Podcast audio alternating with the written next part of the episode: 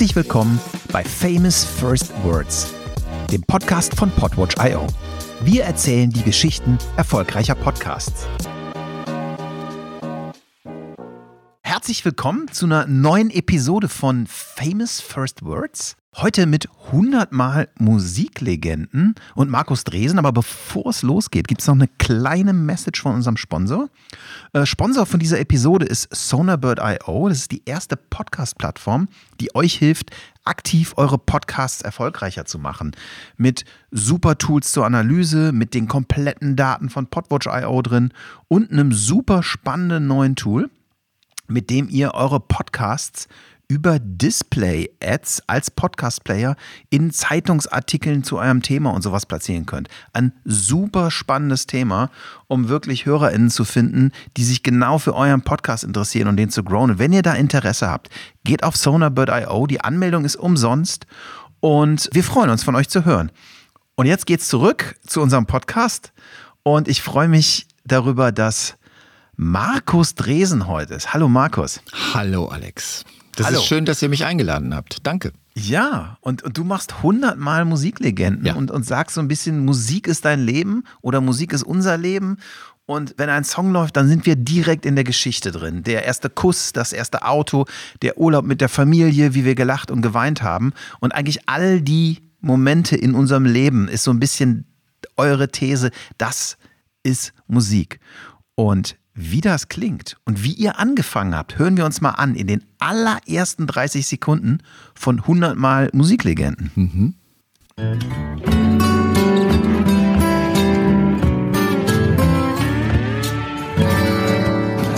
mein Name ist Markus Dresen, Moderator aus Berlin. Willkommen bei 100 Mal Musiklegenden, dem Podcast mit den Geschichten zu den 100 wichtigsten Songs, die man definitiv gehört haben muss. Heute mit Let It Be von den Beatles.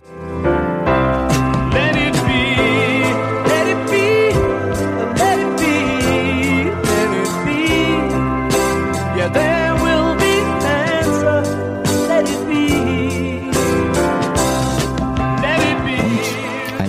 staatlich geprüfter Beatles-Fan habe ich jetzt ein Problem. Markus, staatlich geprüfter Beatles-Fan. Erzähl mal. Ich habe eine Vergangenheit im Radio. Und äh, als ich noch Radio gemacht habe, da konnte man noch solche Spiele spielen, wie die Hörer stellen dir eine Frage und du musst eine Antwort geben. Das macht ja heute überhaupt keinen Sinn mehr, weil man kann googeln. Ich weiß, dass wir damals irgendwie so die ersten Ausläufer von Google hatten, aber du musstest halt einfach ganz viel telefonieren und bla bla bla. Und weil ich halt mit im Team war, es kamen immer wieder natürlich Musikfragen. Dann kam so eine Frage wie, wann hat äh, einer der Beatles und wer war es den und den Satz auf einer äh, Pressekonferenz gesagt? Und ich stand im Studio und habe gesagt, das war in New York und das war ein Anlass der Blabla und alle standen nur mit offenen Mündern da und sagte, was machst du denn da? Und irgendwann gab es dann einen Jingle, der hieß dann, Markus ist im Studio, stellt keine Beatles-Fragen. Insofern habe ich mal gedacht, ich sage einfach nur, ich, ich bin ein Nerd, was das angeht. Also gerade die Beatles. Du bist ein Nerd und du bist sozusagen der Kopf und das Herz hinter 100 Mal Musiklegenden. Erzähl Also- mal aus deiner Sicht. Es geht um Songs. Ja, es geht, es ist, jede Episode ist immer eine Geschichte um einen Song. Ich habe jetzt angefangen und mache auch Interviews und es wird auch demnächst ein bisschen neues Format geben. Das wird Black Label heißen, wo ich ein bisschen abseitigere Musik und da geht's nicht mehr nur noch um einen Song, sondern um den Einfluss von Songs auf andere Songs. So, das ähm, will ich nicht zu viel vorwegnehmen. Das kommt aber noch in diesem Jahr. Aber die, das, das, das Grundcore meines Podcasts sind Song Stories. Also es gibt jeden Sonntag nur noch, sagen die Fans, eine Story zu einem Song. Wie war das, als das so losging? Was war so die aller, allererste Idee? Hast du einfach direkt losgelegt? War das eine fixe Idee? Hast du zehn Jahre geplant? Erzähl mal.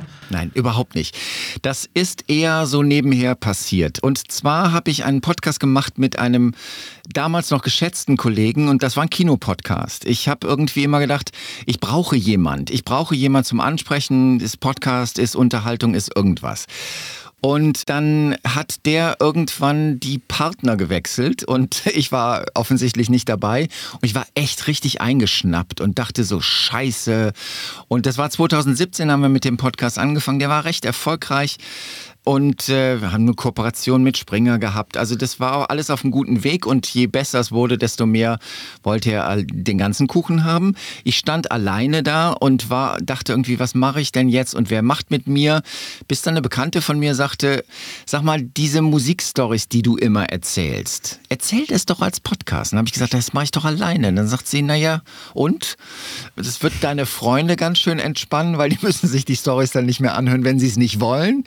Und äh, wahrscheinlich gibt es sogar ein Publikum dafür. So ist es entstanden. Und dann habe ich im Süden von Italien damit angefangen, und da könntest du gleich den ersten Einspieler machen, weil das war tatsächlich die erste Story, die ich geschrieben habe. Die allererste Story, die du geschrieben hast. Mhm. Und ja, du hast das mitgebracht und da hören wir mal kurz rein. Ja, genau. Er selbst hat zu Heart of Gold einmal gesagt, This song put me in the middle of the road. Traveling there soon became a bore, so I headed for the ditch. A rougher ride, but I saw more interesting people there. Frei übersetzt, Heart of Gold hat mich in den Fokus der Aufmerksamkeit gebracht. Da wurde es ziemlich schnell langweilig, deswegen habe ich mich auf den Weg in den Straßengraben gemacht. Das ist zwar eine rauere Fahrt, aber man trifft dort interessantere Menschen. Das ist absolut classy Neil Young. So, das ist die erste Story und da lässt sich auch relativ viel, so wenn man jetzt in die Exegese des äh, Podcasts gehen möchte, relativ viel dran erklären, weil damals habe ich noch keine O-Töne benutzt. Ich habe immer nur am Anfang den Songausschnitt gehabt und den Rest wirklich alleine erzählt. Und wenn ich Zitate habe, habe ich die im Original letztendlich vorgelesen.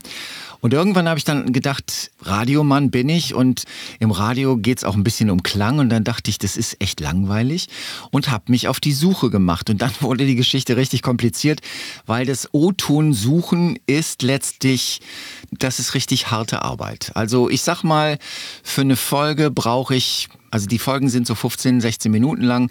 Ich brauche da 8, 9, 10 Stunden für um einfach letztendlich dann. An Recherche. Genau. Ja, aber es, es ist die Recherche, also die reine Songrecherche ist gar nicht das Große, sondern den Ton zu finden, wo der Künstler sagt, ich habe den Song geschrieben, weil. Und da musst du dir teilweise einfach zwei Stunden Interviews anhören.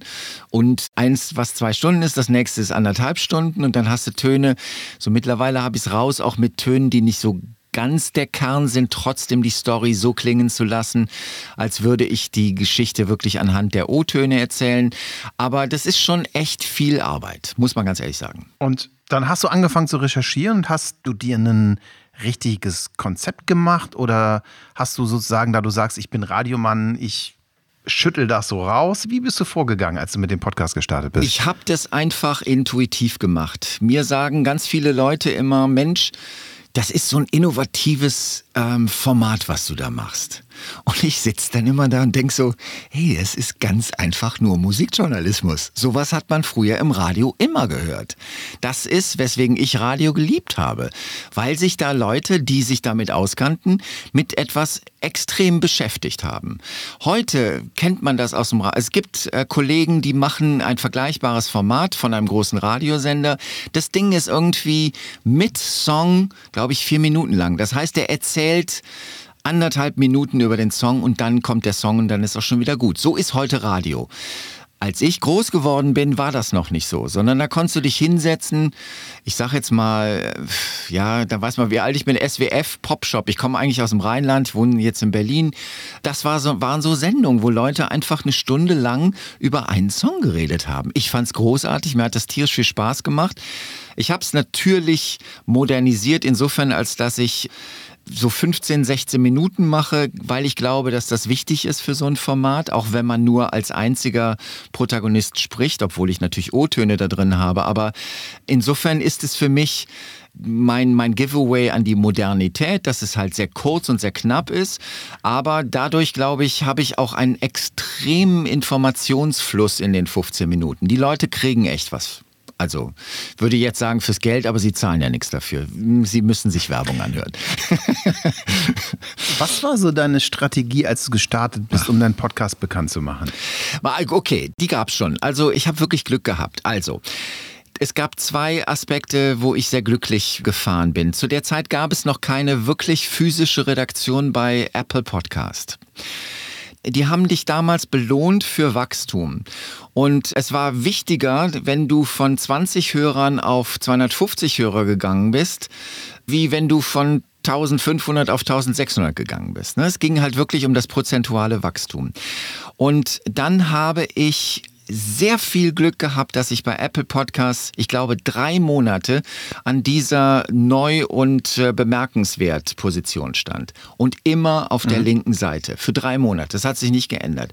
Ich habe jeden Tag, du konntest es richtig gucken, wie die Kurve einfach stetig, stetig, stetig immer weiter nach oben ging.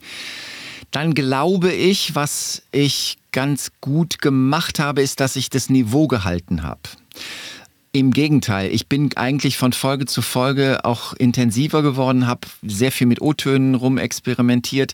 Das heißt, die Leute, die einmal zum Hörer oder zur Hörerin wurden, die sind meistens geblieben.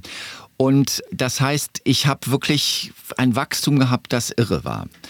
Und das Lustige ist, und jetzt kannst du den dritten Ton einspielen. Ich kann dir genau sagen, welche Folge es gemacht hat. Es gibt da nämlich noch eine Erwähnung des Governors von Alabama und der Stadt Birmingham. Beide dafür bekannt, dass sie pro Rassentrennung sind.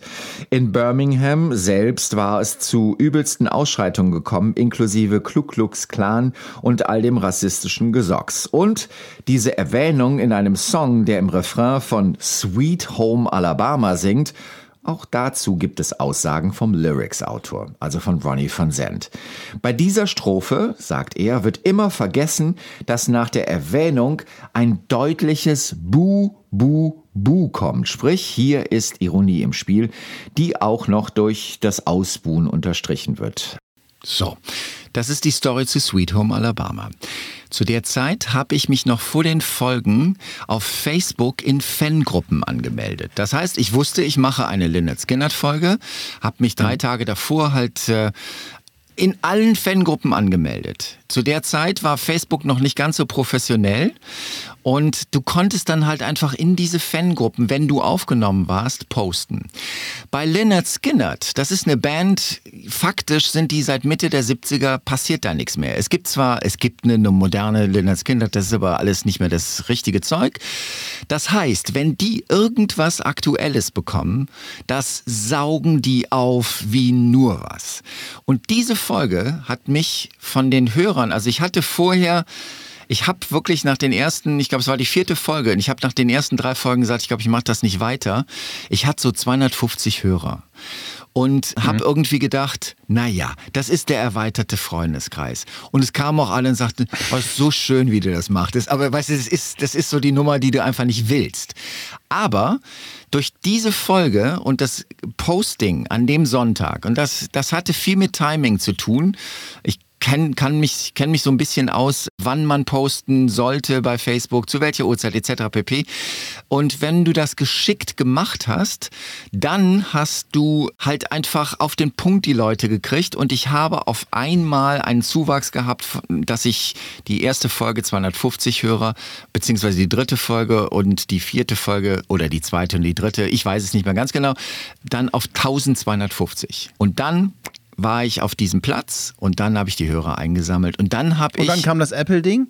Ja, richtig, genau. Und dann bin ich, ich Wahnsinn. bin, ich, ich war damals. Wie, wie viele Hörer hast du heute? Wie, wie hoch ging das? Also ich bin bei 80.000 Hörer, das ist realistisch. Also wenn ich, wenn ich alle meine Abos so zusammenzähle, das ist ja teilweise ein bisschen tricky, ähm, um an die Zahlen ja. ranzukommen, dann bin ich so bei 80.000 äh, Abos.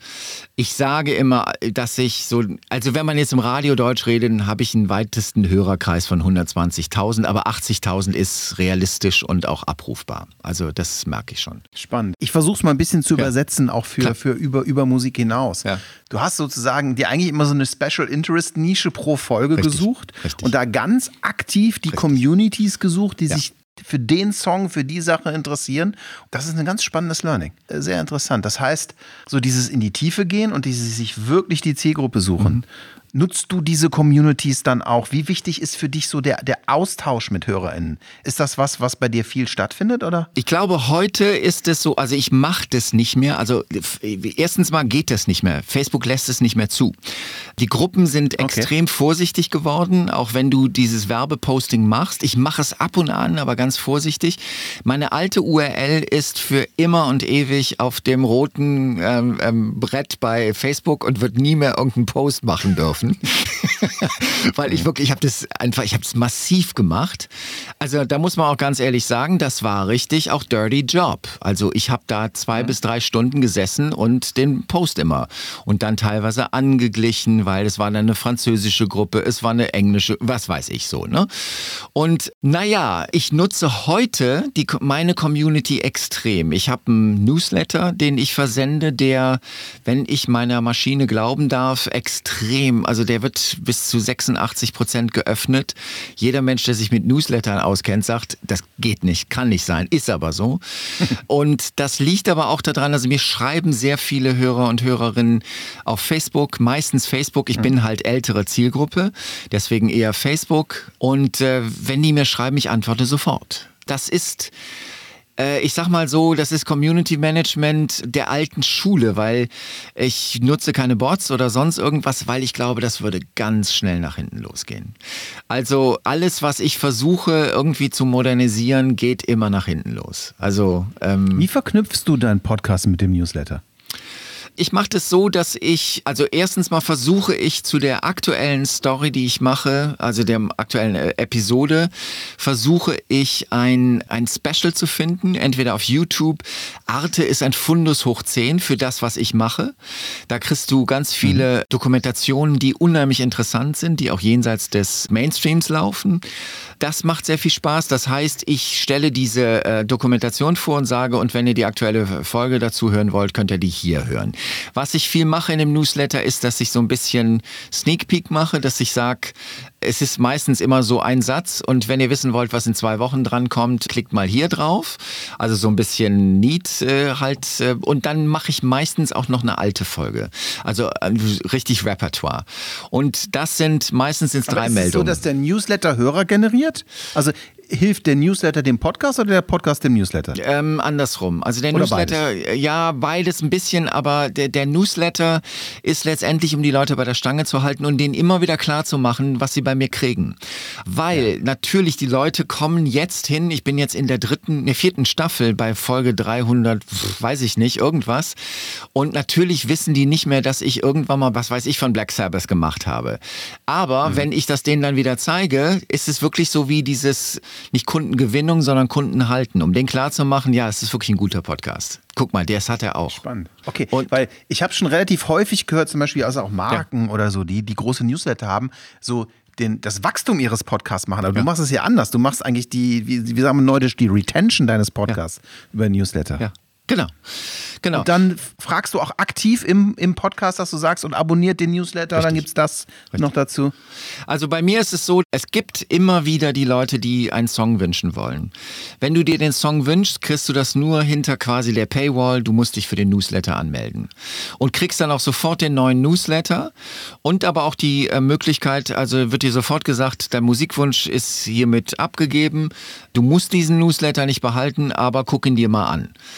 Und das funktioniert. Das funktioniert sehr gut. Spannend. Und du hast gesagt, Paywall, ist das ein bezahlter nein, Newsletter? Nein, nein, nein. Das war jetzt einfach so, also Sie kriegen jetzt nicht einfach den Newsletter, dass Sie irgendwo das eintragen können und das war's, sondern Sie müssen Ihre Adresse dafür ja. hergeben. Ne? Also deswegen zahlen Sie in Anführungszeichen. Ne? Also Sie zahlen natürlich nichts, aber Sie lassen mir die Adresse da den Kontakt. So, ich komme so aus einem klassischen Newsletter, Projektmanagement und äh, ne, weiß halt, wie wichtig ist eine Adresse und und äh, wie hält man die Leute so.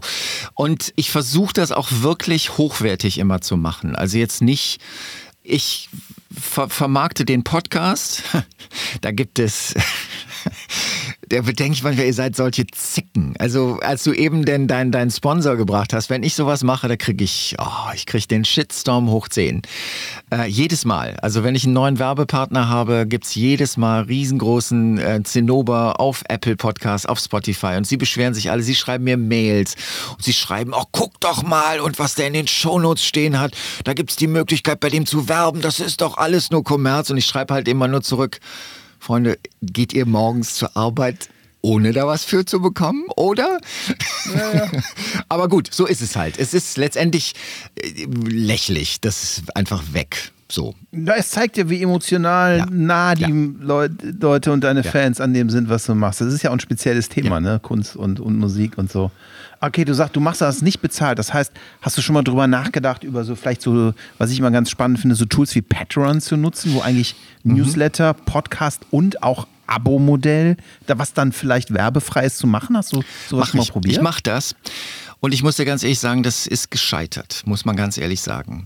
Ich habe sehr aufwendig, also da muss man ganz ehrlich sagen, da ist meine Reichweite, die für mich sehr schön ist. Und ich bin da echt extrem stolz drauf, ich finde es toll, aber die ist zu klein. Mhm. Weil die Leute einfach, die das hören, die sagen, das ist toll, ich mag den gerne.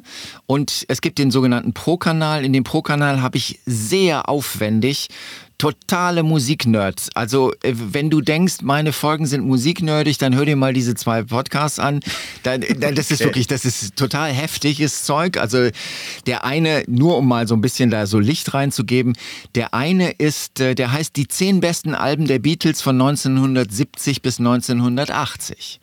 Es gab die Beatles natürlich nicht mehr, aber ich habe so einen Freund, der ist also schönerweise, ich bin Paul McCartney-Fan, er ist John Lennon-Fan, das war perfekt. Also es war, diese, diese Ehe wurde schon im Himmel geschlossen.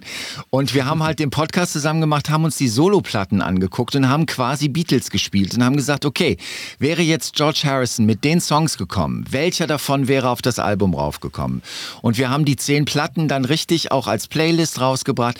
Totale Nerd-Scheiße. Also das musst du echt lieben, um das zu wollen. Aber ich dachte, ich probiere das mal aus und dann dann in dem Pro-Kanal.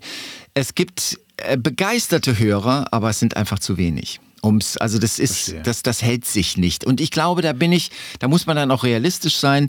Ich glaube, dass diese, diese Abo-Modelle für so Verlagshäuser wie die Zeit, wie Focus etc., das lohnt sich, ne? Weil wenn mhm. die 1000 Abonnenten haben, dann ist das, das, ne, das zahlt sich richtig auf die Miete ein.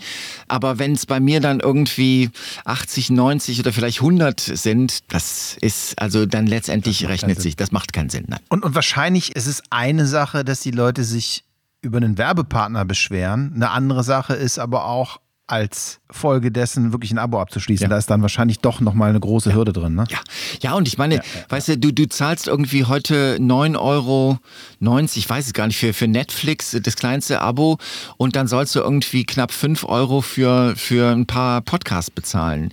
Wo du, wenn du die Apps aufmachst, die kannst du gar nicht alle hören, die du hören willst. Ne? Also, ja, ja. und die, nochmal, hätte ich eine größere Reichweite, glaube ich, hätte das wahrscheinlich sogar funktioniert, aber bei der Reichweite reicht, geht das nicht. Da muss man echt realistisch sein. Verstehe. Und dann, dann hast du uns noch ein Beispiel mitgebracht, da würde ich gerne noch reinhören. Ja. Du nennst es den deutschen Beitrag für die Popmusik. Richtig. es ist kein Zufall, die letzte Folge der ersten Staffel mit einem Song von einer deutschen Band. Dieser Track ist für die Pop- und Rockwelt so einflussreich wie Heartbreak Hotel, wie die erste Nummer 1 der Beatles in den USA I Want to Hold Your Hand oder wie der erste Rap-Song. Mit diesem Song wurde ein ganzes Genre begründet, Electronic Music. So, das war Autobahn von Kraftwerk. Das war wirklich die letzte Folge meiner ersten Staffel. Ich muss das vielleicht auch mal erklären, 100 Mal Musiklegenden, das war wirklich so geplant. Ich wollte eigentlich nur 100 Folgen machen und das war eigentlich auch geplant als mhm. Verkaufs... Also es gab einen Anbieter, der den kaufen wollte. Die sind nicht zu Potte gekommen und dann habe ich gesagt, jetzt ist, dann haben sie gesagt, wir, wir, wir starten im äh, März, wir starten im April, wir starten, da habe ich irgendwann gesagt, komm, lasst mich in Ruhe, ich mache das jetzt alleine. Und dann habe ich irgendwie die hundertste Folge, in den deutschen Song gemacht, weil wenn es, es gab zwei Kritikpunkte. Der erste Kritikpunkt, den gibt es heute immer noch, der ist, deine Folgen sind zu kurz. Du musst länger machen. Das sind die totalen Nerds, mhm. ne, die gar nicht genug kriegen können. Das sind wahrscheinlich auch die Leute, die den Pro-Kanal ähm, abonniert haben. Und was eine riesengroße Kritik immer wieder ist, du machst viel zu viel englisches Zeug. Du musst mal was Deutsches machen. Und dann habe ich mir überlegt, weil in der ersten Staffel war ich echt päpstlicher als der Papst, habe auch von jeder Band nur eine Folge gemacht. Und dann habe ich überlegt, welcher deutsche Song ist wirklich so wichtig, um unter diesen 100 Songs standhalten zu können. Und da war es irgendwann auch sehr klar, dass das Kraftwerk sein muss. Also weil ähm, ich glaube, dass das, also was ich da gesagt habe, ist wirklich auch meine Überzeugung. Ich glaube, dass das ein extrem einflussreicher Song ist. Also wenn man ich weiß nicht, wie oft ich Interviewtöne in den, in den Folgen drin habe, wo, was weiß ich, Annie Lennox von den ähm, Eurythmics oder wer auch immer, also die ganzen Brit Popper aus den 80ern, die berufen sich alle auf Kraftwerk. Das ist irgendwie, und das finde ich schon ziemlich klasse und deswegen war das der Song und seitdem mache ich immer mehr deutsche Songs. Und ich mache jetzt auch Interviews mit deutschen Künstlern, muss ich ganz ehrlich sagen, it pays the rent. Also das, das bringt mir dann noch mal mehr Hörer. Das ist, ähm, also weil, weil dieser Bereich ist dann schon, und da kann man echt nerdig werden. Also, ähm, und erreicht trotzdem die ganze äh, Bandbreite. Wobei ich auch sagen muss, es gibt ganz viele, die mir schreiben, ich mag den Song gar nicht, den du da besprochen hast, aber ich mag dich, ich mag dich einfach hören, weil die Stories, die du erzählst, sind immer gut so. Also, das hat sich so ein bisschen auch verselbstständigt. Schön. Ja. Markus, vielen Dank, dass du, dass du deine Story heute mit uns geteilt hast. Bitte. Und, und, und ich glaube, ganz, ganz spannende neue Aspekte gelernt, wie dein Ansatz ans Newsletter-Marketing, ja. das Connecten mit Communities, ganz, ganz, ganz wichtig. Was wäre dein einer Ratschlag, Tipp, Experience Share an angehende PodcasterInnen oder Menschen, die einen neuen Podcast groß machen wollen? Was würdest du ihnen auf den Weg mitgeben wollen? Ich würde ihnen ganz einfach auf den Weg mitgeben, dass sie 40% Strategie und 60% Herz machen sollen. Und das wirklich ernst nehmen. Denn 40% Strategie heißt halt auch 40% nachdenken, wie man es machen will. Aber vor allen Dingen, was wollt ihr machen? Denn Podcast, glaube ich, wenn du nicht mit einem riesen Werbebudget bestückt bist, ist Podcast immer ein Marathon. Also das heißt, du wirst nicht in den ersten zehn Folgen den großen Erfolg haben, wenn du so wie ich als Indie auf, auf die Strecke gehst, sondern du musst echt ein bisschen Atem haben und dafür brauchst du Herzblut, sonst geht es nicht. Markus, vielen Dank. Und das war Famous First Words, der Podwatch.io Podcast in dem wir lernen, wie erfolgreiche Podcasts groß geworden sind. Wenn euch die Episode gefallen hat, abonniert uns bei einem Streaming-Service eurer Wahl und schreibt uns an hi at podwatch.io auf Twitter und wo ihr wollt. Wir freuen uns von euch zu hören.